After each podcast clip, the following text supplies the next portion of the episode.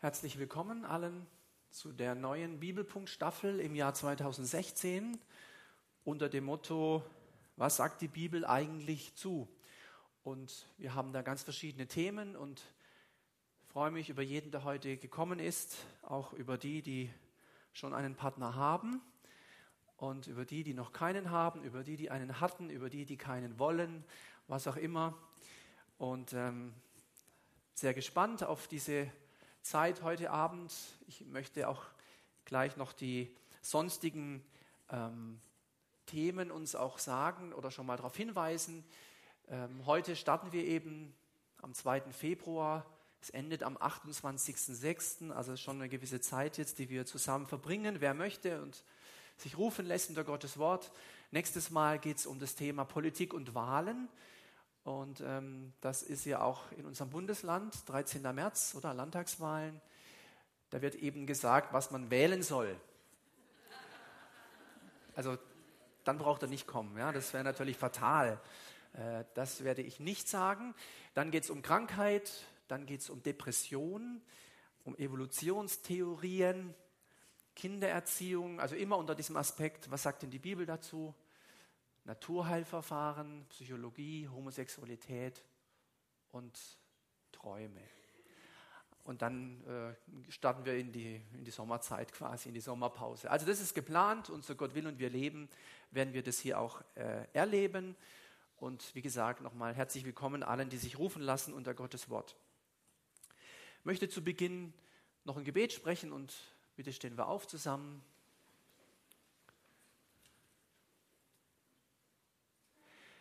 Lieber Herr Jesus Christus, von dir hieß es damals, dass das Volk dich gerne hörte.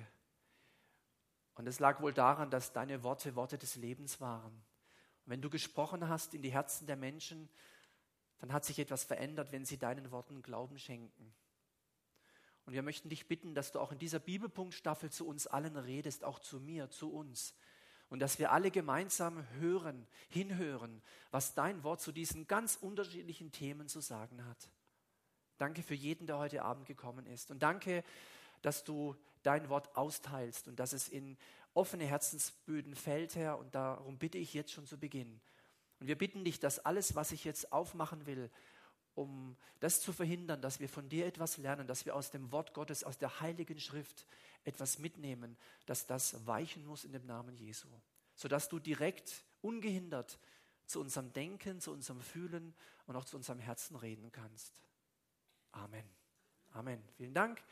Nehmen Platz und schauen ähm, kurz etwas Allgemeines zu diesen Bibelpunktabenden für die, die halt äh, das noch nicht so kennen. Es sind also dieses Mal Themenabende. Letztes Mal ging es um Vater Unser, das hatte sich alles so anhand des Vater Unsers dann auch abgespielt.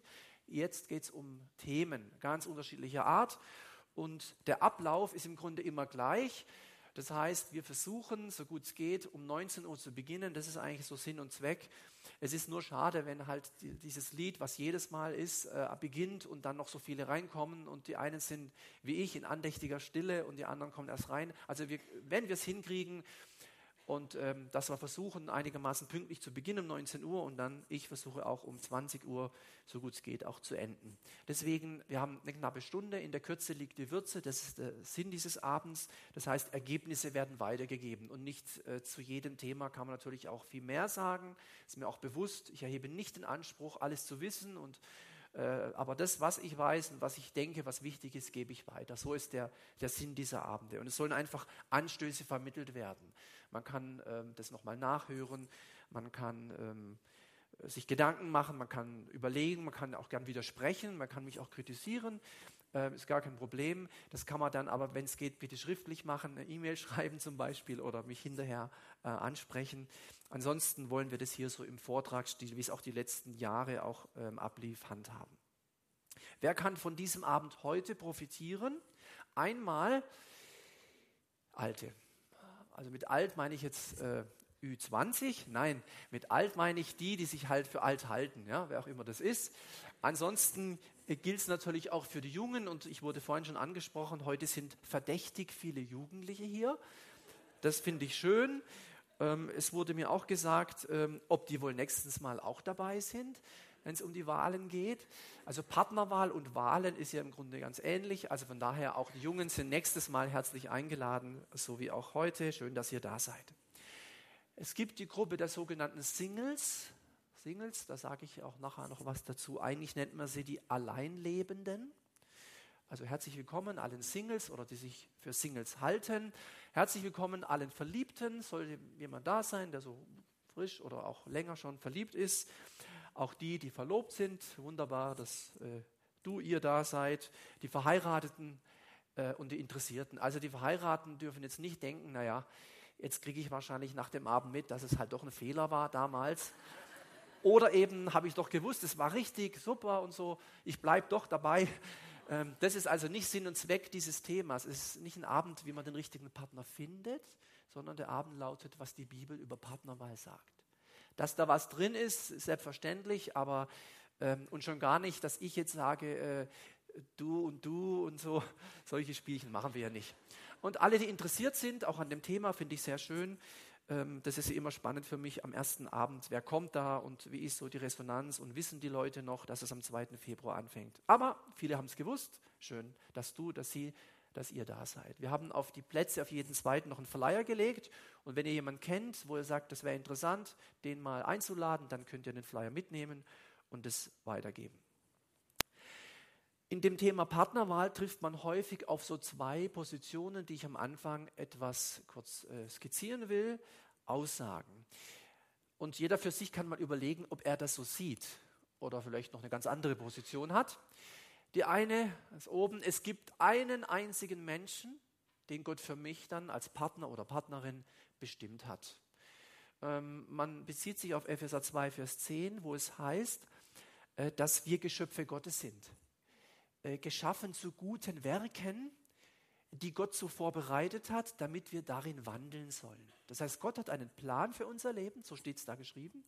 Und dazu gehört selbstverständlich auch der Partner. So, und von diesen 7,3, 7,4 Milliarden weiß Gott ganz genau, welcher derjenige ist, der zu mir am allerbesten passt. Und den gilt es zu finden. Ja. Und wenn ich den habe, dann ist die Sache gelaufen, wunderbar. Wenn ich ihn nicht habe oder einen anderen, dann äh, wird es schwierig. Ja?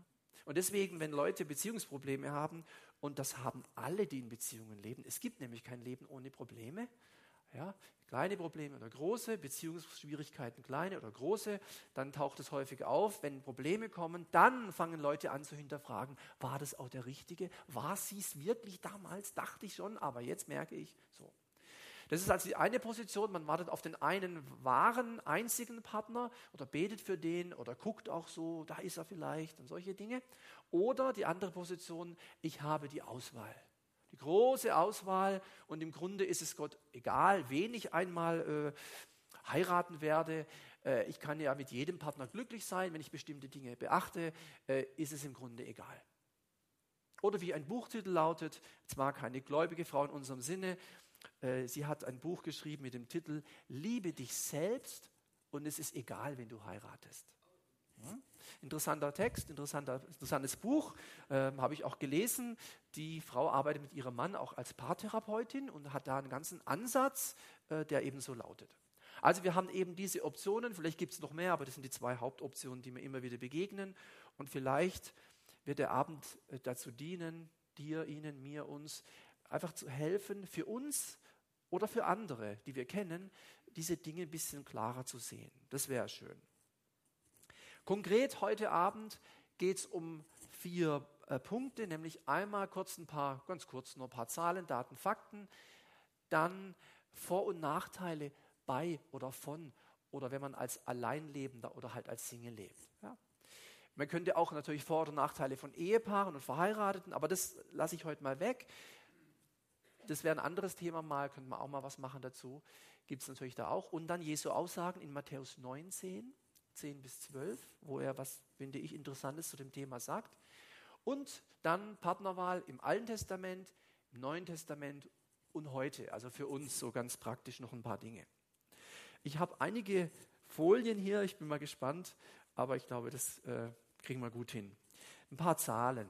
Die ändern sich natürlich ständig, aber die, die Richtung stimmt noch zu diesem Thema Zahlen, Daten, Fakten. In Deutschland ist das so. anderen Ländern nicht. 4,8 Prozent aller Haushalte in unserem Land bestehen aus Vater, Mutter und drei oder mehr Kindern. Das ist wenig. Im Laufe der Geschichte unseres Landes war das früher viel mehr. Man könnte fast sagen, je mehr man zurückgeht, desto mehr wird es. In anderen Ländern ist das teilweise immer noch so. Ja, 4,8 Prozent aller Haushalte besteht aus Vater, Mutter und drei oder mehr Kindern. 33 Prozent in Deutschland sind Zwei-Personen-Haushalte. Da ist noch nicht klar, ob die verheiratet sind oder aber so zusammenleben. Knapp ein Drittel. Kann man sich einfach so ein bisschen ein Bild machen. Übrigens, die Zahlen variieren sehr stark. Je mehr man aufs Land kommt, desto mehr sind noch Familien und Kinder und so. Und je mehr man in die Stadt kommt, desto weniger wird es dann. Wir werden gleich das Beispiel von Stuttgart sehen. 37 Prozent aller Haushalte bestehen aus Alleinlebenden. Oder Singles, so ist halt der Begriff. 18 Prozent sind unter 30 Jahre alt und 34 Prozent sind über 64 Jahre alt. Also die Anzahl der Alters, nicht Altersarmut, sondern Altersalleinlebigkeit, das ist so ein Wort, der Altersalleinlebigkeit, ja, nimmt auch zu. Genau. Und eben Stuttgart, jeder zweite Haushalt, ein Single-Haushalt. Das hat mal im Fernsehen einer gesagt, der als äh, Postbote, Briefträger arbeitet, über viele Jahrzehnte, der immer die, den gleichen Stadtteil hatte. Ja, und er hat gesagt, wie sie die Klingelschilder ändern. Und dass er immer weniger mehrere Namen oder, sondern nur noch äh, einer oder, oder, die Paketzusteller, da, die, die kriegen das auch mit und so ist es auch. Also in Großstädten ist es noch stärker wie auf dem Land. Das sind nur so ein paar, paar Zahlen.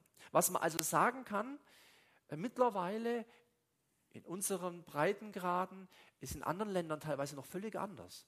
Aber jetzt bei uns, wir sind ja hier, dass Singles mittlerweile genauso normal in unserer Gesellschaft ähm, sind, auftreten, diese, diese Lebensform gelebt wird, wie Paare oder Familien. Also das ist überhaupt nichts Außergewöhnliches.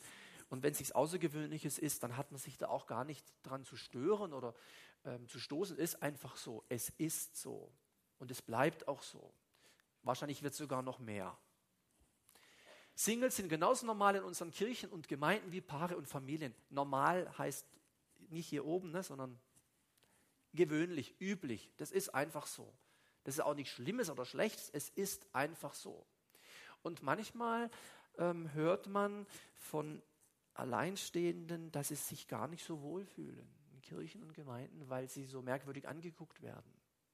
Und je älter sie werden, desto schwieriger ist das.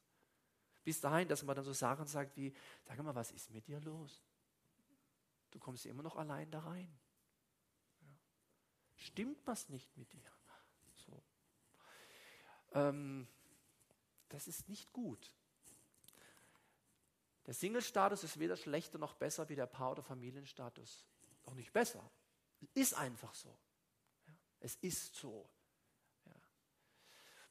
Und wir werden sehen, dass die Bibel das auch kennt und äh, ich sage mal so, nicht unbedeutende Personen der Heiligen Schriften des Neuen Testamentes waren Singles.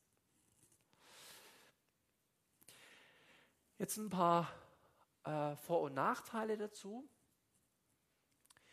Und wenn jetzt jemand ähm, Single ist, also auch wenn jetzt die Jugendliche oder so, wo es jetzt nicht darum geht, ich heirate bald, sondern einfach nur insgesamt so dieses Thema, ähm, und wenn man das dann so sieht, die Vor- und Nachteile, dann dürfen die, die verheiratet sind, können auch mal überlegen, wenn ich jetzt so eine Tabelle hätte, Vor- und Nachteile bei Ehepaaren. Da wird man nämlich auch Dinge finden, ja? ist gar keine Frage.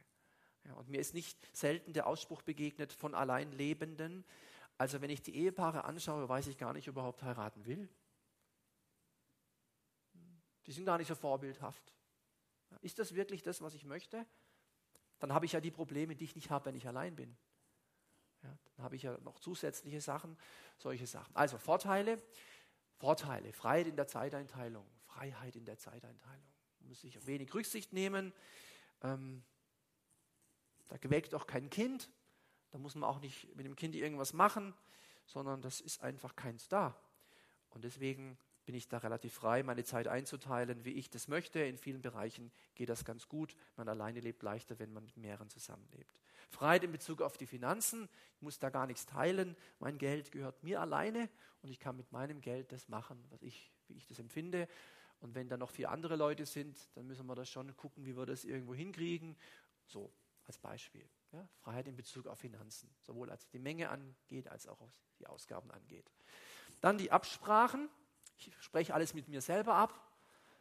Ich frage mich, wie ich das sehe. Und dann ist es normalerweise nicht so problematisch. Ich weiß natürlich, dass manche sagen, ich würde sehr gerne mit jemandem absprechen, ist aber keiner da. Und der Verheiratete sagt, dieses ständige sich absprechen, Mann, oh Mann, wie schön war das damals und so. Ja, Absprachen mit sich. Mobilität fällt leichter, wenn es um Dinge wie Umzug geht. Da muss ich nicht gucken, oh, die Kinder und Schule und Wechsel und wie soll das gehen und noch mit mehreren Leuten und größere Wohnungen und solche Sachen, sondern ich kriege das leichter hin.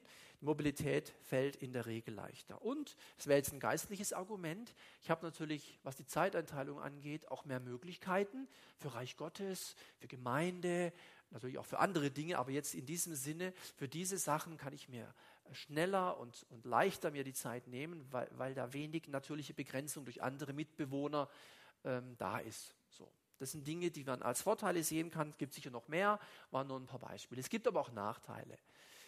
Nachteil ist zum Beispiel, dass man manchmal denkt, ja, wenn ich zu Hause kein Radio anmache, dann ist relativ ruhig. Ja. Und wenn da kein Vogel zwitschert oder eine Katze rumläuft, dann ist halt ja, Einsamkeit, Alleinsein, dieses Gefühl, ich würde gern mit jemandem zusammen sein, mein Leben teilen und da ist aber keiner. So, also das kann ein Nachteil sein.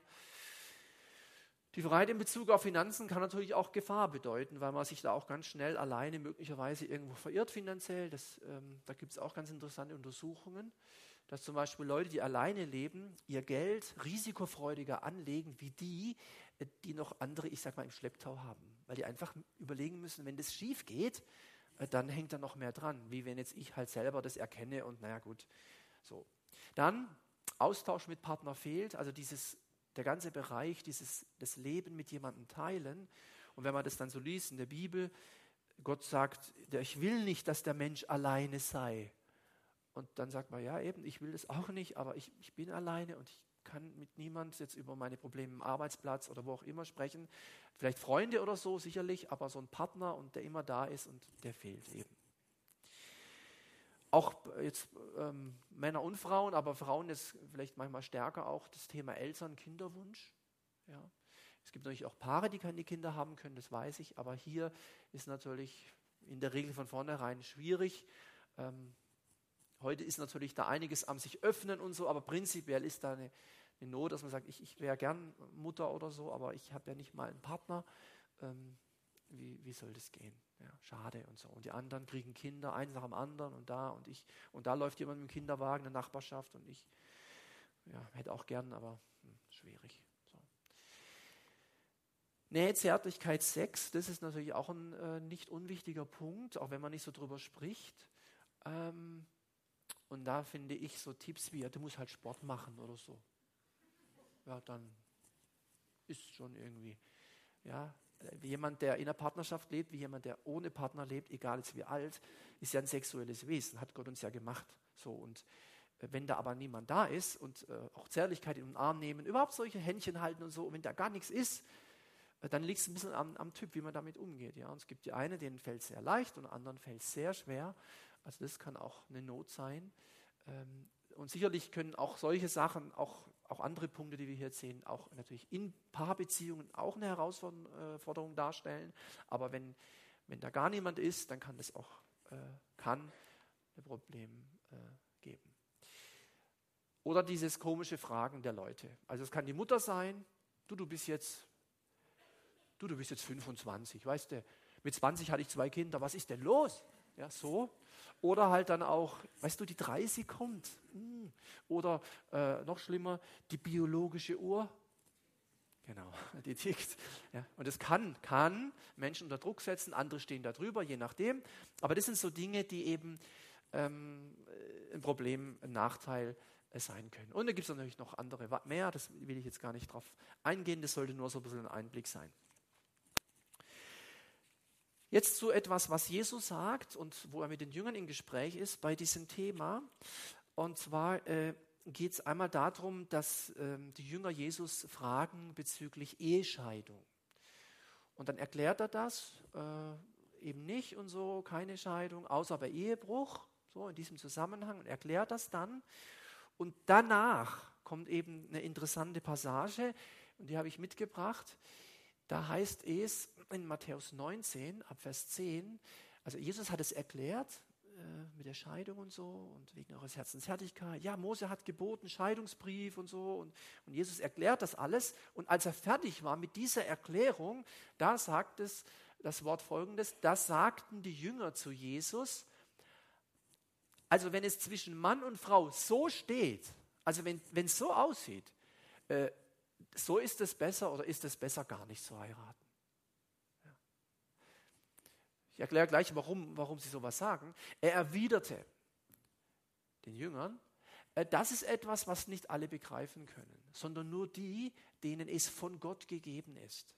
Und jetzt habe ich, die Zahlen habe ich eingefügt. Einmal, manche sind nämlich von Geburt an zur Ehe unfähig.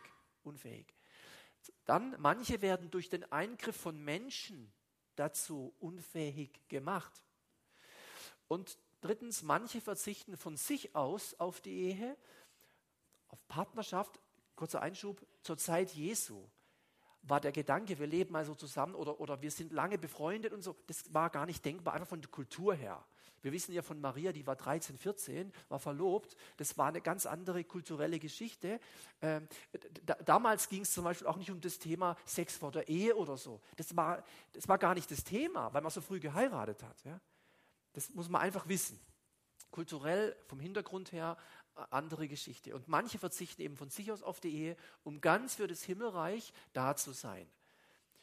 Und zum Glück kommt es auch dieser Satz nochmal, oben stand da schon, hier auch, wer es begreifen kann, der möge es begreifen. Genau. Hä? Wie?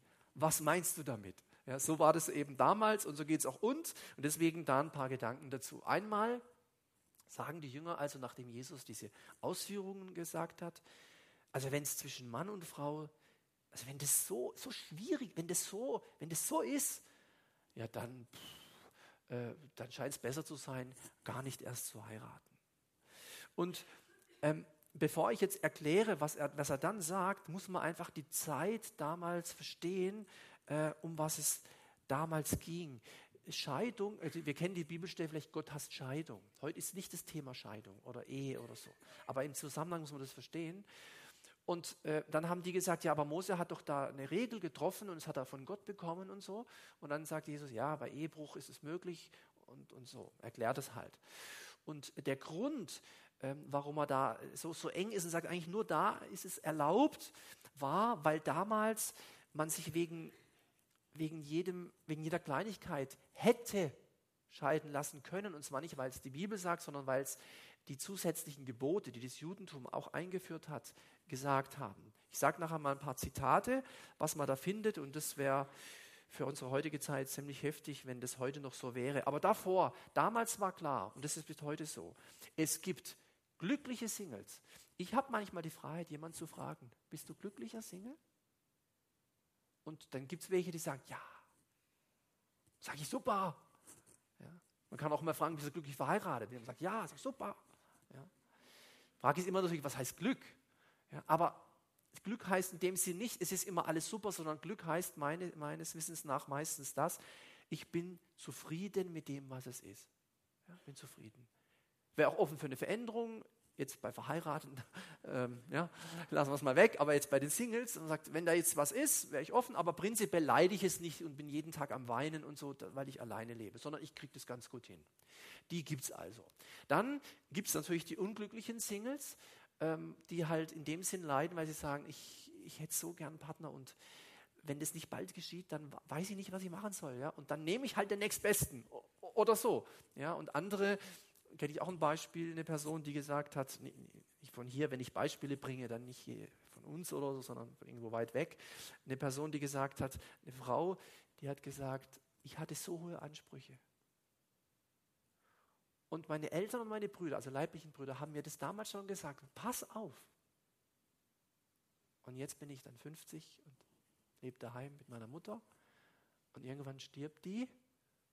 Und dann habe ich zwar das Haus geerbt. Und die Person sagt, die haben recht gehabt. Keiner war mir gut genug. So ein hoher Level. Keiner kam da irgendwie durch oder drüber oder wie auch immer. So. Es gibt natürlich auch das Gegenteil. Ja. Nächstbesten und so oder Nächstbeste. Ja, das sind auch die Themen. Also unglückliche Singles gibt es. Dann gibt es natürlich das glückliche Paar. Wie gesagt, Glück heißt nicht immer, alles ist perfekt, sondern wir sind dankbar, wir sind zufrieden, äh, wir, wir kämpfen auch mal, wir ringen auch mal zusammen, ähm, aber wir, wir wollen miteinander alt werden und äh, am liebsten bis das der Tod uns scheidet. Heute sind ja die Gründe völlig andere, warum sich Menschen scheiden lassen. Selten ist es der Tod. Das war eigentlich damals gedacht, lebenslange Verbindung. Und dann gibt es selbstverständlich auch unglückliche Paare. Die Zahl derjenigen wird auch nicht geringer in meinen Augen, sondern nimmt eher zu. Ob Christen oder nicht Christen. Die Probleme sind meistens die gleichen. Die Not ist da nicht ohne. Es hat auch damit zu tun, weil das einen gibt, der natürlich gerne äh, alles, was Gott gestiftet hat, kaputt machen will. Der Durcheinanderbringer. Ja, ob das die Ehe ist, ob das Eltern mit Kindern sind, ob das Gemeinden sind, Kirchen. Er ist da der ganz starke Gegner dieser Dinge, dieser Institution, dieses, was Gott eingesetzt hat. Wichtig ist, deswegen steht hier immer Glück, man könnte übrigens auch immer statt Glück Segen hinschreiben. Gesegnet. Ja, Segen, glückselig, das Wort aus dem Neuen Testament. Prinzipiell können wir schon festhalten, Glück oder Segen hängt nicht vom Stand ab. Zu denken, wenn ich dann verheiratet bin, bin ich glücklich, oder wenn ich dann, wenn der endlich mal weg wäre oder so, dann bin ich glücklich. Oder wenn sie endlich ginge, dann bin ich glücklich. Das ist ein falsches Denken. Glück hängt überhaupt nicht vom anderen ab. Und der Satz, warum machst du mich nicht glücklich, der ist in sich verkehrt. Ein anderer, streng genommen, auch streng wissenschaftlich, kann mich gar nicht glücklich machen. Also im Grunde genommen hängt das Glück von mir ab, beziehungsweise hier, hier mit Gott in Verbindung. Ja, und deswegen steht in den Glückseligpreisungen auch nicht drin, selig, der verheiratet ist. Der wird. Oder selig, der allein lebt. Der wird. Das ist nicht der Punkt. Ja, Glück kommt irgendwo anders her. Zufriedenheit, Dankbarkeit, Segen kommt woanders her. Nicht vom Stand. Und da hat auch der Paulus schon so Sachen gesagt. Dass der, der verheiratet ist, nicht ständig überlegen soll, wie schön es wohl wäre, wenn er alleine ist. Und der, der alleine ist, nicht permanent fast schon irre dran wird, weil er sich permanent vorstellt, wie schön das doch wäre, wenn. Kleiner Tipp am Rande für diejenigen, die vielleicht, wenn welche da sind, die unter ihrem Alleinsein, also Single-Sein, leiden. Schau nicht die falschen Fernsehsendungen. Rosamunde und so, welcher. Warum? Das ist wirklich so. Warum? Na, weil dort das genau gefördert wird, diese tollen Geschichten mit dem Happy End, da wird nicht brutal gemordet, da gibt es keine Stimmen Bettszenen und so. Das ist doch was, Mensch, das ist doch wunderschön. Ja, genau, und dann machst du aus und bist immer noch alleine. Dann schau Skispringen oder mach was anderes. Ja, oder so. Wirklich, ist kein Witz. Ja, denk mal drüber nach. Denk mal drüber nach. Das verstärkt das nur. Ja. Wenn es zwischen Mann und Frau so steht, ist es besser, gar nicht zu heiraten. Das war dieser Satz. Und zur Zeit Jesu galten folgende Sätze, die finden wir nicht in der Bibel, aber sie galten. Und die galten bei den Rabbinern. Und Jesus war Rabbi und er wusste das. Und was er über Ehe und Ehescheidung sagte, unterschied sich von dem, was andere sagten. Damals galt zum Beispiel der Satz, muss man sich mal vorstellen, zu denen, die die Gehenna, das ist die Hölle, Hölle, zu denen, die die Hölle nicht erblicken werden, die nicht in die Hölle kommen, gehören die, die eine böse Frau gehabt haben. Sprich, das war Hölle genug. So, damals, zur Zeit Jesu. Also wenn du richtig, so einen richtigen Drachen zu Hause, du wirst nicht in die Hölle kommen, weil du hast deine Strafe gehabt. So, so, ja, so war's. Ja, kann man nachlesen. Oder eine böse Ehefrau ist wie Aussatz. Aussatz. Aussatz. Das ist nicht, dass man sagt, so ein Ausschlag. Aussatz war absolut, das ging gar nicht. Ja? Mittelalter, Pest so in die Richtung. Böse Frau ist wie sowas. Also ganz, ganz, ganz starke Dinge. Wer eine böse Frau hat, sollte sie entlassen, also Scheidung, weg. weg. Das ist nicht das, was die Bibel lehrt. Aber das haben die Menschen damals auch gewusst. Und das geschah auch so. Ja. Oder wenn sie nicht recht kocht, soll man sie entlassen. Ja? Raus, du bist raus. Ich hörte von so einem, äh, ich glaube, ein Talmud oder wo es steht, da, da zitiert auch einer einen Rabbi zur Zeit Jesu, der hat gesagt, wenn dir die Nase nicht passt, also daher kommt es übrigens, die Nase passt mir nicht, daher kommt das, kann sich scheiden lassen. Wegen der Nase. Jetzt fragt man sich natürlich, hat sich die Nase im Laufe der Ehe so verändert oder was? Aber so, so war das. Der Wert der Frau war extrem gering. Extrem gering. Ja. Und darum war Scheidung, wenn na, und wenn Jesus eben äh, Scheidung nur, nur, versteht ihr jetzt, nur bei Ehebruch, dann wir denken dann nur im Sinne von, ja nur dann, aber er meint, das, die lassen sich wegen allem scheiden, das machen wir mal ganz anders. Wir bringen mal eine ganz starke Sünde ins Spiel, eine ganz massive Sache. Da, da lasse ich es zu. Ja? Ansonsten ist mein Motto dran arbeiten, Beziehungen wiederherstellen. Das kriegt ihr hin. Auf keinen Fall äh, diese Sachen hier, ja? solche Spielchen da, geht gar nicht. War eine Zumutung für die Jünger und deswegen kommt das. Was? Ja, dann brauchen wir doch gar nicht heiraten. Ja, und erklärt, nee, das, ihr braucht nicht wegen Kleinigkeiten, was die anderen sagen. Gar nicht. Ja, der, der Scheidebrief des Moses, sage ich, bei Ehebruch, da ist es möglich, aber sonst nicht. Ja, das diente auch ganz, ganz stark dem Schutz der Frau. Das muss man auch wissen. Zur Zeit Jesu war eine geschiedene Frau im Grunde nichts mehr wert. Es gab zwei Optionen für sie. Prostitution oder völlige Verarmung. Wenn Paulus und Jesus so stark gegen Scheidung sprechen, hatte das auch diesen Hintergrund. Das muss man wissen. Das ist wirklich wichtig. Das heißt jetzt nicht, weil man heute ja nicht, das ist ja keine Option mehr für Frauen, auch nicht für Männer, aber da war es für die Frau ganz dramatisch, ja, dass man sagt, ja gut, dann ist heute anders, ja, dann kann man sich ja drauf losscheiden lassen. Das ist nicht der Punkt. Das ist auch nicht das Thema heute. Ich will es nur erwähnen. Damals war diese rigorose Haltung, auch dass Gott Scheidung hast und das, das geht gar nicht und so, auch was Paulus schreibt, unter anderem darin begründet, weil er die Frauen schützen wollte. Der Schutz der Frau war mit im Fokus und nicht einfach nur, bleib halt zusammen, egal wie, und jetzt ziehen wir es halt durch noch die letzten paar Jahre, bis ihr tot seid. Ja, das geht nicht. Das war ja, habe ich kürzlich da vielleicht einmal erwähnt, äh, zwei ganz alte, ich glaube, die waren schon 80 oder so, gingen zum Scheidungsanwalt, zwei Ehepaar mit 80. Ja, wir wollen die Scheidung einreichen. Was? Mit 80 jetzt die paar Jährchen und so. Warum kommen Sie jetzt erst? Ja, mit 80. Aber wir wollten warten, bis die Kinder groß sind. Oh, ja, super. Ja, das ist nicht der Weg. Ja. Also es muss einen anderen Weg gehen. Jetzt zu diesen Gedanken, die Jesus da sagt, mit diesen Zahlen, wo ich eingefügt hatte. Manche sind nämlich von Geburt an zur Ehe unfähig. Da gibt es jetzt ganz verschiedene Auslegungen. Ich habe jetzt einfach mal mich für ein paar entschieden, darf gerne noch andere dazu nehmen, aber die ich gefunden habe, für die ich mich entschieden habe, war einmal, dass da gar kein Bedürfnis ist, das ist gar kein innerer Wunsch. GDE, das könnte, deswegen habe ich ein Fragezeichen, Gabe der Ehelosigkeit. Die gibt es. Und wenn jemand die Gabe der Ehelosigkeit hat, dann wäre das für den eine Strafe, wenn der heiraten müsste oder sich befreunden müsste und hier verliebt und hallo und mm, drück und so. Ah, das, nee, nein, brauche ich nicht, will ich nicht, fehlt mir auch nicht. Ist in Ordnung. Wenn jemand die Gabe der Ehelosigkeit hat, dann will der, dann wünscht er sich, dann sehnt er sich nicht nach Partnerschaft. Und das ist auch nichts Schlimmes. Das ist total in Ordnung. Überhaupt kein Problem. Seine Gabe, Gabe der Ehelosigkeit. Heißt aber umgekehrt, wenn jemand gern jemand hätte und sich so wünscht, so, wenn jemand heute hier ist, sage ich dir, wahrscheinlich hast du die Gabe nicht. Ja? Auch wichtig, weil manchmal sind so Unsicherheiten da. Ich finde niemanden, vielleicht habe ich die Gabe, aber ich hätte gern, vielleicht habe ich die Gabe. Ja? Dann, manche werden durch den Eingriff von Menschen dazu unfähig gemacht. Kastration, das ist natürlich, kennen wir aus der Tierwelt oder so. Ja, aber das gab es und gibt es auch bei Menschen. Ja. Die Eunuchen, die man mal gehört hat, Eunuchen, sind auch in der Bibel Beispiele. Bis heute noch mal. Ich da, ich wollte noch viel mehr, aber dachte, das ist nicht so wichtig. Ich muss jetzt über Kastration, das ist jetzt nicht so das Thema. Aber die Eunuchen waren Männer, die die Harems bewacht haben. Und weil sie eben biologisch und so, war das gar kein Problem. Ja, da waren quasi ganz viele Frauen und toll und äh, aber ging ja nicht.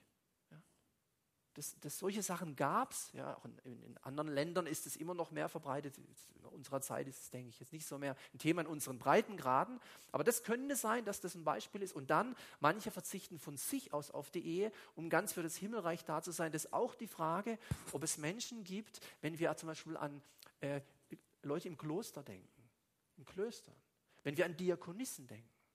Ja, ich hatte selber in meiner Familie zwei Diakonissen die bewusst gesagt haben, von meinem Vater eine, eine, Schwester, von meiner Mutter eine Schwester, die gesagt haben, wir möchten Gott dienen. Nicht als Nonne im Kloster, ist ja ein Unterschied, Nonnen, und Diakonissen im christlichen Werk. Ja. Krishona-Schwester zum Beispiel war die eine. Die andere war Großhepparer-Schwester. Kinderheim und so, solche Sachen.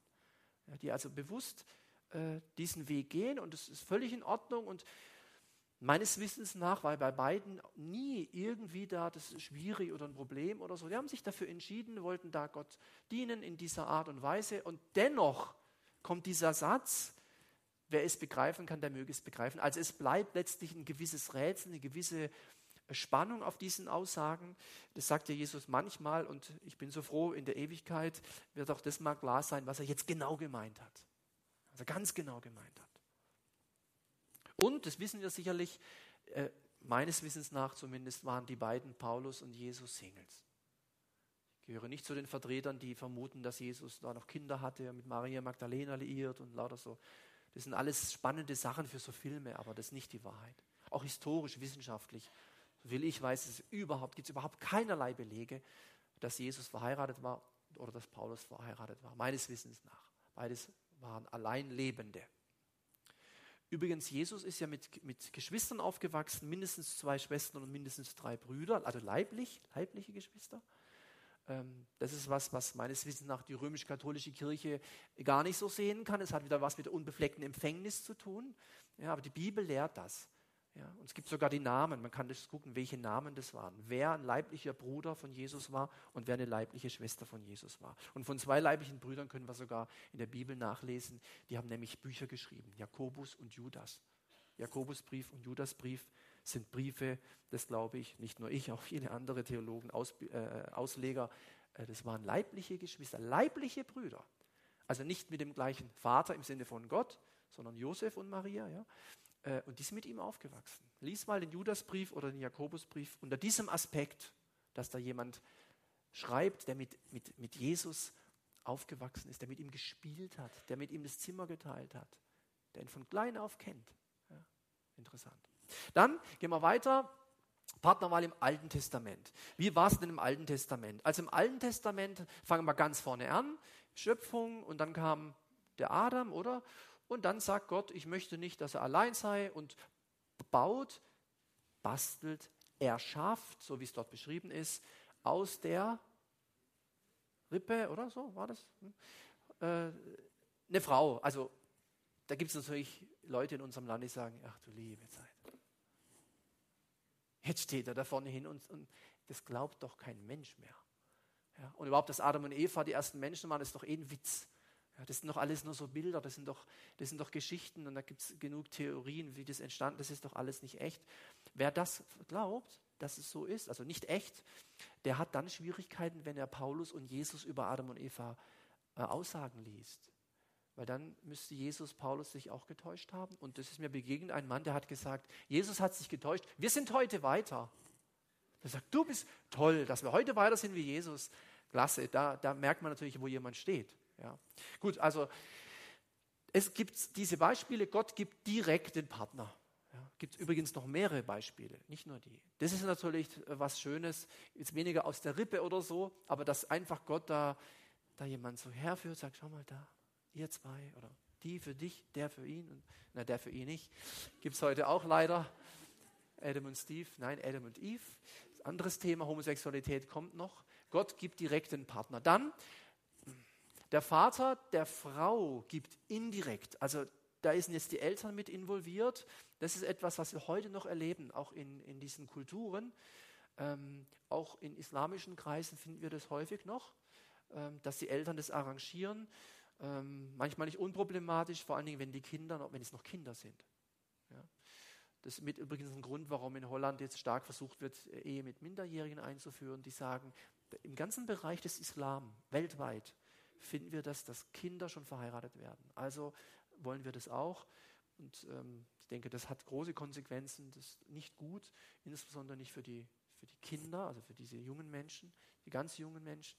Also Beispiele. Der, der, der eine schuftet für die Braut ein paar Jahre lang. Ich weiß nicht, wer das heute machen würde. Du sieben Jahre arbeiten, da würde jeder sagen, ach komm, äh, also so viel ist jetzt doch nicht wert. Also vielleicht sieben Stunden oder so oder aber noch nicht sieben Jahre, ja, das ist ja also völlig unmöglich. Man kann das alles nachlesen. Ähm, oder es gibt Beispiele, wo der eine jemanden losschickt für den anderen, 1. Mose 24, die Isaak-Geschichte und so. Äh, ganz spannend, wie sich das dann alles entwickelt hat. Also das gibt solche Beispiele. Dann gibt es auch das Eigenmächtige ähm, im Positiven, aber auch im Negativen. Wir haben positive Beispiele. Er nimmt sich eine Frau von den Söhnen, so oder so. So wird es da besprochen. Bitte daran denken, andere Kultur. Ja, das Frau und Bedeutung damals und heute war völlig anders im Alten Testament. Und bei David, da ist es natürlich auch ganz dramatisch gewesen, weil das mit Mord und Totschlag und Betrug und Lüge und allem Möglichen zusammenhing. Dieser Mordkomplott, ja, die Sache mit Bathseba, Uriah und so, den er dann umbringen lässt, so ganz spektakulär im Krieg und alles. Ähm, und dann später auch die Konsequenzen davon tragen musste, dass nämlich der Sohn dann stirbt. Jungfrauencasting, ähm, so wird es genannt. Das Wort Casting kennen wir heute auch oder aus vielen äh, Sendungen, die manche angucken, wenn es um Gesang geht und wie man aussieht und die Models und wie auch immer. Und ähnliches geschah damals mit Ahasveros, der hat als König hat gesagt, ich möchte da mal gucken, wer da, was da, die Schönen im Lande, und das kann man auch alles schön nachlesen im Buch Esther, sehr interessant, äh, wie sie dann zurechtgemacht wurde und wie man sie eingeölt hat und wie man sie ähm, zur damaligen Zeit war das einfach auch so üblich und deswegen habe ich dieses, dieses Wort übernommen, fand ich schön, hatte einer von diesem Jungfrauencasting geschrieben. Übrigens, Jungfrau heißt Jungfrau, nicht junge Frau in dem Zusammenhang, sondern Jungfrau. Also mit nicht berührt ist nicht gemeint, nicht mal Hallo gesagt, sondern wir wissen, jungfräulich, kein Geschlechtsverkehr. So, in diesem Sinne ist das gemeint. Das war zur damaligen Zeit äh, völlig selbstverständlich. Wenn das nicht so war, dann war die Frau im Grunde nicht mehr viel wert. Ja. Also rein in, rein in Anführungsstrichen, jetzt vom biologischen, vom sexuellen und so, wie das jetzt hier gemeint ist, in die Ehe zu gehen, war, war absolut klar. Ja. Alles andere kam nicht in Frage. Heute ist es teilweise gerade umgekehrt. Ja. Was, du hast noch nie? Oh, so. Ja. Und wohl den Männern, Frauen, äh, jungen Leuten oder Älteren, je nachdem, die sagen können, genau, es gab mal eine Aktion, die hieß wahre Liebe. Wartet. Warten können. Ja, so. Also war damals eine ganz, ganz große Sache. Wir kennen das ja auch von der Geschichte, äh, nicht Adam und Eva, sondern Maria und Josef. Ja, dass ihm Josef das eine Not war, wie kann sie Kind kriegen? Ich, wir haben doch nicht, das ist mir, un, also die Frau, ich, ich, ich trenne mich lieber, ja, das ist eine Schande, ist echt eine Schande. Und dann kam der Engel, hat gesagt, stopp, stopp, stopp, äh, ich kläre das mal kurz auf und jetzt bleib mal auf dem Weg und so. Und dann gibt es noch eine Geschichte, die, äh, die will ich einfach mal vorlesen und die ist so heftig, dass man das gar nicht glauben kann. Deswegen lese ich sie mal wörtlich vor. Und äh, das wird wahrscheinlich auch nie mehr so kommen, aber das soll einfach deutlich machen, dass, dass Gott manchmal Wege geht, wo ich und du fast nicht oder nicht glauben können, dass das von Gott ist. Kann man nicht fassen.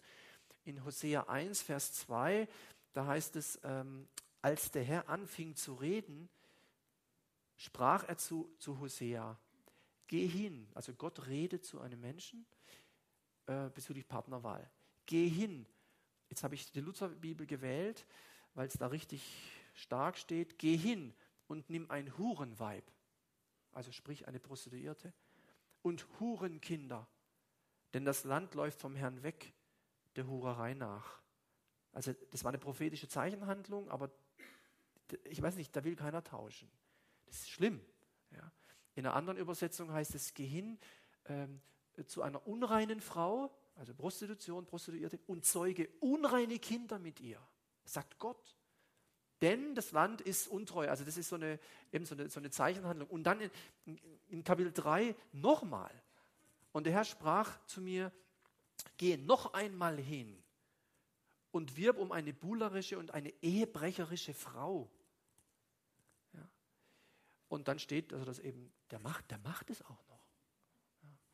Also das ist schon, ähm, das ist natürlich eine Form, ähm, solche Sachen sind absolute Ausnahmen, aber was ich sagen will ist, und darauf will ich hinaus, es gibt bei der Partnerwahl, wenn es wirklich von Gott ist, und das ist natürlich jetzt ein extremes Beispiel, das wird wahrscheinlich so nicht mehr sein, aber es gibt da kein Schema F. Ja, wir werden nachher gleich sehen, wie wichtig ist es, dass der zukünftige Partner ein Christ ist, ein gläubiger Mensch. Im Neuen Testament war das schon wichtig, wirklich wichtig. Ähm, und ich erinnere mich an eine, an eine, Gemeinde, wo ich Pastor war, die erste Gemeinde. Da war ein junge, junger Mann, den hatte ich getauft und der war dann, ich weiß nicht, wie alt er war, 19 oder so, weiß nicht, schätze ich mal. Und hat dann sich mit, mit einer von der Schule, von seiner Klasse befreundet. Und die, die war schön und nett, so wie er das gesagt hat, aber die war keine Christin. Und dann habe ich gesagt, du, ja, aber die so nett, sage ich, du, was soll, was, glaube ich dir ja, aber weißt, das ist halt jetzt nicht so einfach. Ja, und ich war geimpft, äh, weil mein Vater mir immer äh, ewig lang äh, gesagt hat, also pass mal auf, wenn also, seine eigenen Geschwister, die waren alle mit Jesus unterwegs. Und als sie einen Partner kennengelernt haben, der kein Christ war, sind alle, alle nicht mehr mit Jesus weitergegangen, sondern mit dem Partner. Das war für meinen Vater so schlimm, dass er das Bild verwandt hat, das kennt ihr vielleicht schon mal gehört, sagt er, das ist wie wenn jemand auf dem Stuhl steht und einen hochziehen will. Die Wahrscheinlichkeit, dass du runterfällst, ist viel größer, wie dass du ihn hochziehst. Also bloß nicht hier mit Ungläubigen da was anfangen. Habe ich natürlich so, jo, habe ich auch nicht gemacht, ja.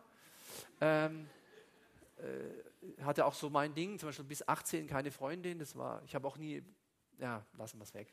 Nicht so wichtig. Kerstin ist ja da, müssen wir jetzt keine Einzelheiten erzählen. Ähm, habe ich schon abgeklärt. Ähm, jetzt hat er die, also doch tatsächlich hat die Freundschaft angefangen und ja gut, konnte ich auch nicht verhindern. Die war ja auch nett und die war hübsch, das ist alles okay gewesen. Und was passiert? Nach einem halben Jahr bekehrte sie sich. Und heute glücklich verheiratet haben Kinder, mit Jesus unterwegs. Also versteht ihr, man kann nie sagen, nur so. Dennoch, und das sage ich an dieser Stelle trotzdem schon mal vorweg, das ist sicher nicht die Regel. Das ist nicht die Regel. Und ich kenne Menschen, ich erinnere mich an eine Frau, die vor einer Gemeinde stand und hat gesagt, ich habe in jungen Jahren einen Menschen, einen Mann geheiratet, der gesagt hat, ich will vom Glauben nichts wissen, aber wenn du in diese Kirche oder Freikirche warst, gehen willst, darfst du das machen. Und dann haben wir geheiratet. Und von dem Tag an hat er gesagt, ich möchte nicht mehr, dass du in die Gemeinde gehst. War ein Riesentheater. Und dann hat die Frau gesagt, und ich bin 25 Jahre nicht mehr unter, in christliche Kreise gegangen. Jetzt ist mein Mann gestorben und jetzt komme ich wieder. Ihr jungen Frauen, stand die vorne, jungen Frauen, überlegt es euch gut. Das ist natürlich auch nur aus der Erfahrung, das weiß ich. Ja, es gibt da kein Schema F. Wir werden aber gleich sehen, worauf das Neue Testament Wert gelegt hat. Dann diese Geschichten, habe ich gerade gesagt, wie im Alten, tauchen hier nicht mehr auf. Also so diese ganz spektakulären Sachen oder so äh, finden wir hier nicht mehr. Wir finden überhaupt gar nicht so viele Aussagen äh, bezüglich Partnerwahl im Neuen Testament. Es geht im Neuen Testament ganz stark um das Wesen von Partnerschaft und Ehe. Das Wesen dahinter, wie im Neuen Testament überhaupt das Wesentliche, das Wesen ist und nicht mehr die Form. Was drinsteckt, ist Gott im Neuen Testament viel wichtiger wie der äußere Rahmen. Habe ich auch schon mal erklärt. Im Alten Testament konnte man äußerlich erkennen, ob jemand gesegnet ist. Im Neuen Testament nicht. Ja, und die, der Übergang finden wir auch im Alten schon, auch in den Psalmen, wenn es plötzlich den Gottlosen besser geht wie den Gottesfürchtigen. Es passt eigentlich nicht zu dem, was in 5. Mose 28 steht von Segen und Fluch. Wer Gott gehorcht, wird alles super laufen. Wer ungehorsam ist, geht es den Bach runter. Das ist heute so nicht mehr. Auch, auch schon zur Zeit des Neuen Testamentes nicht. die Pharisäer waren da ganz stark in der Gefahr weil die nach außen was dargestellt haben, was nach innen nicht war. Also es geht auch bei der Partnerwahl, es geht um das Wesen der Sache. Und 1. Korinther 7 steht, eine Frau ist an ihren Mann gebunden, solange er lebt. Das ist nicht so entscheidend, nur vom Zusammenhang her. Wenn er stirbt, ist sie frei und kann heiraten. Und jetzt kommt es. Wen sie will. Wen sie will. Sie hat die Wahl. Wen sie will. Vorausgesetzt, der Betreffende gehört wie sie dem Herrn. Das finde ich eine ganz gute, gute Sache. Ähm, jetzt unabhängig von verheiratet und so, ein Mann stirbt, sondern dieser Gedanke, das dann heißt, ist frei, ist frei. Aber ein Kriterium, das sehr wichtig war für den Paulus, war, sie gehört dem Herrn. Ja. Dass die Person, die, der andere, auch mit Gott unterwegs ist. Besser ist es allerdings für sie, wenn sie nicht noch einmal heiratet. Besser. Er sagt dann später, er erklärt dann so ein bisschen der Paulus, das ist ja auch immer spannend, äh, das sage ich, nicht der Herr. Oder einmal sagt er, das sage nicht ich, das sagt der Herr. Oder das ist halt meine Meinung. Ja. Es gibt eine Meinung des Apostels, es gibt eine Empfehlung des Apostels und es gibt ein Gebot des Apostels. Ja, das ist nicht im Sinne von ein apostolisches Gebot zu sehen, sondern eben, wenn man weiterliest, wird man das finden. Darum eine andere Stelle, da heißt es, und die, die kennen wir vielleicht, macht nicht gemeinsame Sache, zieht nicht an gleichen Joch, sagt der Luther, mit dem Balkenjoch. Oder hier, macht euch nicht eins mit Menschen, die nicht an Christus glauben und daher andere Ziele verfolgen als ihr. Das ist schon eine starke Aussage. Macht euch nicht eins. Die tiefste Form der Einheit ist, ja, wissen wir, denke ich. Intimität. Gibt es irgendeine Gemeinsamkeit zwischen Licht und Finsternis? Irgendeine Übereinstimmung zwischen Christus und dem Verderber? Irgendetwas, was einen Gläubigen mit einem Ungläubigen verbindet? Und in dem Zusammenhang, was Paulus hier sagt, ist die Antwort nein, na, natürlich nicht. Wir würden sagen, hat doch, hat doch. Ich kann doch auch äh, äh, Fahrrad fahren und der andere fährt halt auch Fahrrad, aber darum geht es ja nicht. Geht nicht um solche Dinge. Es geht um eins machen. Ganz enge Verbindung, eins sein, gleichen Joch in eine Richtung. Ja? Also das ist das, was er sich wünscht, was Paulus sagt. Das fände ich eine gute Sache, wenn man auf das achten würde. Das heißt also Partnerwahl im Neuen Testament. Gott wünscht sich, dass Christen mit Christen eine Beziehung eingehen. Das ist die, ist die Grundlage. Ich sage nicht, das ist ein Muss, aber das ist, so wie ich vom Neuen Testament sehe, die Regel. Das ist die Regel. Es gibt auch Ausnahmen von der Regel. Habe ich ja selber erlebt, habe ich vorhin ein Beispiel genannt. Ähm, das andere habe ich übrigens viel öfters gesehen. So wie es mein Vater erzählt hat, leider. Dass die Liebe zum Menschen die Liebe zu Gott verdrängt hat. Dass der Mensch Konkurrent wurde zu Gott. Das ist schade, ist echt schade. Es gibt auch einen anderen Weg, aber wie gesagt, es ist schwieriger. Dies ist die wichtige Grundlage für Partnerwahl im Neuen Testament, wobei der Lebensstil eines Singles von Paulus ja empfohlen wird. Er sagt ja, an einer anderen Stelle sagt er, also so wie ich ist doch super. Ja. Das kann man natürlich immer sagen. Ja. Und hat der Paulus auch gesagt. Darf er ja auch, war ja ein Apostel. Ja, ist nicht falsch.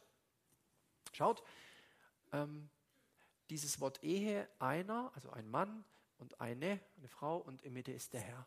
So das sage ich ja oft auch bei Hochzeiten, das ist eigentlich die Bedeutung von Ehe, EHE. E. Einer, eine, in der Mitte ist der Herr, der verbindet das Ganze.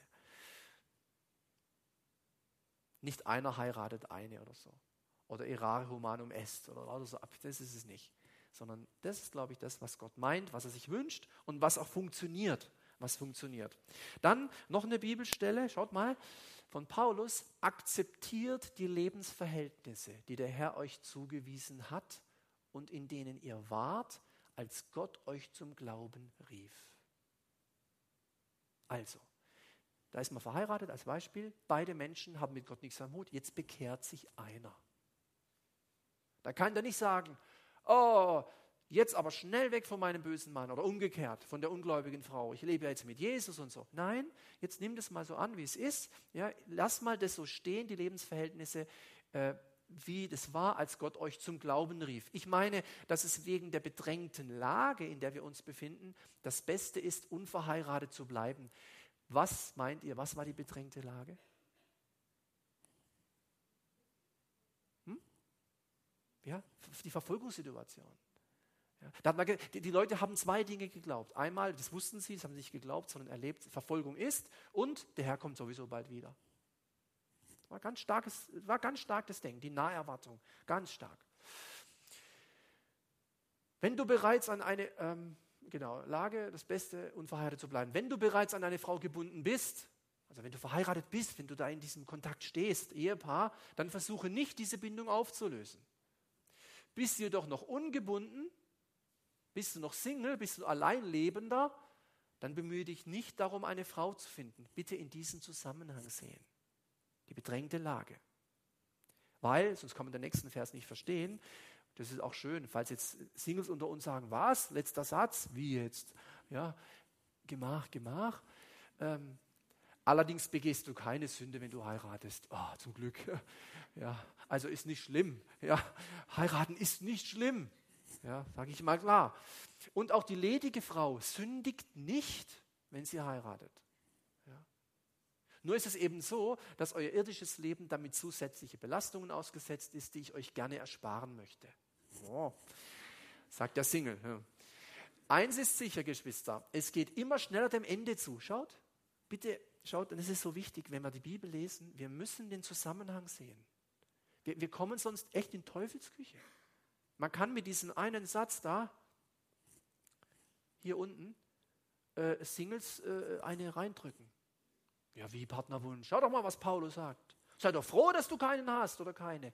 Und die, was, wie, aber ich würde mir wünschen. So, so geht es nicht. Das hatte was mit dieser Zeit zu tun und diesem Zusammenhang.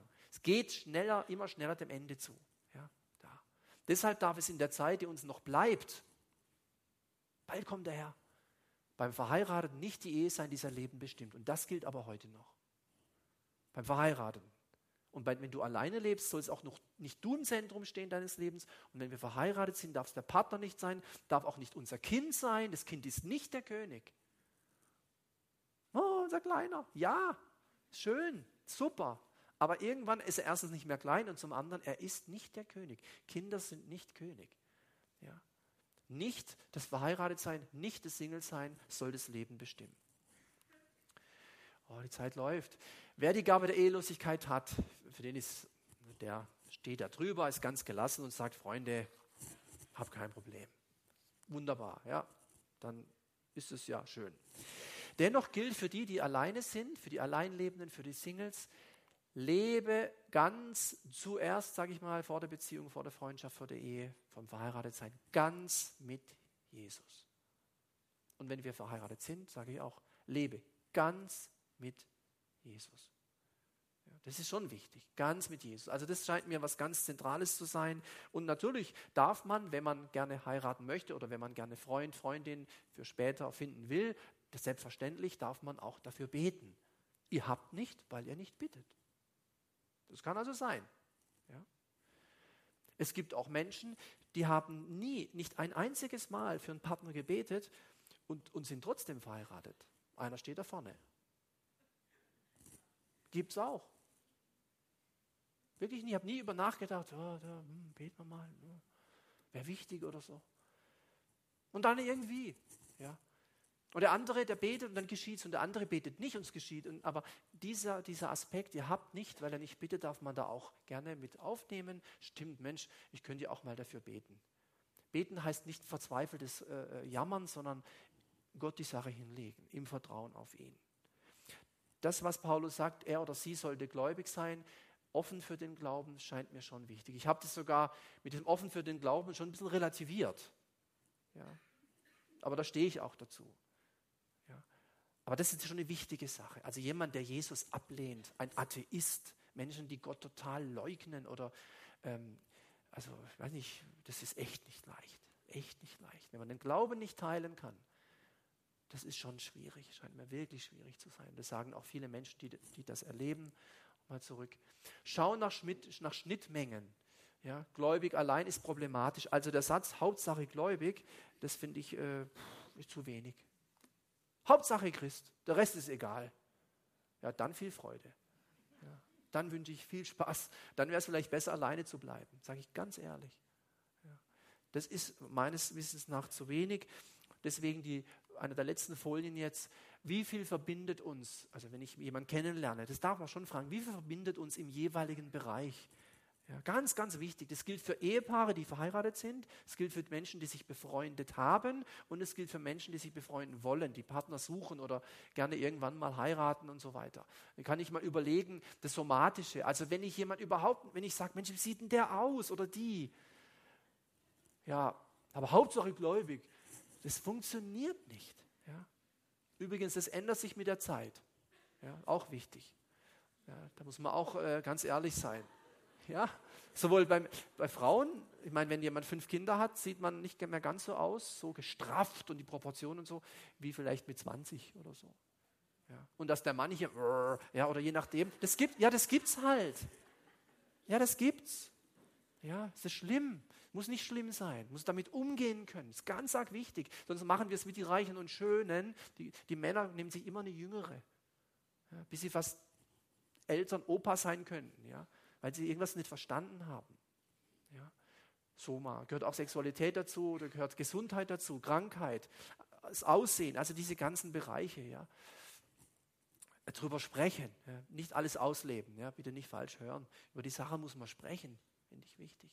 Wenn jemand sagt, ich, ich, dieses Wort mit drei Buchstaben, S am Anfang, X am Ende und so, mehr sage ich jetzt nicht. Äh, wenn der eine sagt, ich, ich, definiere das jetzt mal so, somatisches Kommunizieren, ja? Und wenn der eine sagt, für mich wäre somatisches Kommunizieren so einmal am Tag echt hilfreich und der andere, oder ist ja egal wie rum, sagt, für mich wäre somatisches Kommunizieren einmal im Jahr richtig schön, dann ist das ein Problem. Da kann ich nicht einfach sagen, Hauptsache gläubig. Ja? Das ist richtig große Not dann. Oder im Bereich des Denkens, also der Psyche, der Gefühle und so. Dass man mal guckt, dass man über die Dinge spricht. Und das Glaubensleben. Neumann meint den Glauben.